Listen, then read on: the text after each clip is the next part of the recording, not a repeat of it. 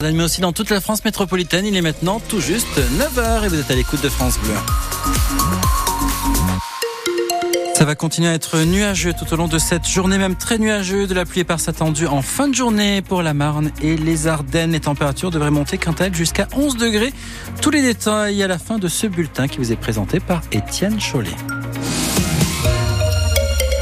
Après deux défaites et un nul, le stade de Reims en quête de victoire. Même chose pour l'adversaire du jour. Le Havre essaye lui aussi de sortir d'une mauvaise dynamique. Deux défaites en deux matchs.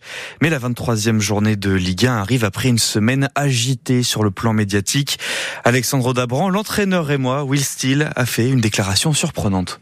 Je veux rentrer à la maison. La phrase choc sur le site internet anglais et athlétique a pour le moins interpellé. Mercredi, l'entraîneur et moi s'est livré sur ses ambitions, ses envies de voir ailleurs, de rejoindre l'Angleterre, quitte à y entraîner en deuxième division. La franchise et le côté cash des déclarations de Will Steele a pour le moins contrarié les supporters, mais aussi les dirigeants rémois et ce dans un timing où le club est dans un creux avec deux points pris sur douze possibles lors des quatre derniers matchs de Ligue 1. Alors vendredi, le directeur général du Stade de Reims, Mathieu Lacour, est venu en conférence de presse d'avant-match pour déminer la semaine médiatique de son entraîneur. Nous, on est un club étape pour les jeunes joueurs, mais on est aussi un club étape pour un jeune coach. Et demain, on sera très fiers si Will peut rejoindre la Première Ligue et peut-être entraîner le club de son rêve qui est West Ham en Première Ligue.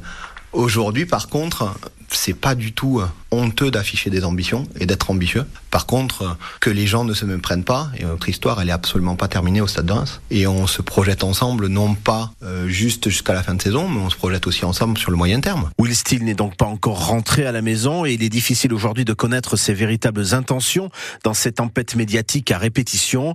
Une chose est sûre, l'entraîneur Raymond est sous contrat avec le Stade de Reims jusqu'en juin 2025. Il faudra donc probablement attendre la fin de cette saison pour savoir s'il ira jusqu'au Le Havre Stade de Reims, coup d'envoi de la rencontre à 15h. Ce sera à suivre en direct et en intégralité sur France Bleu Champagne-Ardenne à partir de 14h30 dans cet avant-match. On reviendra bien évidemment sur le départ de capitaine courage Younis Abdelhamid. Il quitte le club à la fin de la saison, annonce dans une interview au journal L'équipe. Le leader du vestiaire et de la défense rouge et blanche n'est pas prolongé par le club. La visite et l'inauguration d'Emmanuel Macron au salon de l'agriculture a duré 13 heures hier à Paris. Tout ça à côté de bousculades entre agriculteurs et services de sécurité, scène surréaliste parfois de CRS, les pieds dans la paille au milieu des vaches. Sur le fond, le président de la République accède à deux revendications. La future fixation d'un prix minimum auquel les agriculteurs vendraient leur viande et autres produits, ainsi que l'agriculture reconnue comme un intérêt général. Vous avez tous les détails sur francebleu.fr. Et fin ce matin d'une grève à la Tour Eiffel. Le monument ouvre à nouveau ses portes après six jours de grève pour réclamer un meilleur entretien. Les grévistes dénonçaient une mauvaise gestion financière de la Dame de Fer. Ils réclamaient aussi des travaux de rénovation. Un accord a été trouvé avec la société qui exploite la Tour Eiffel.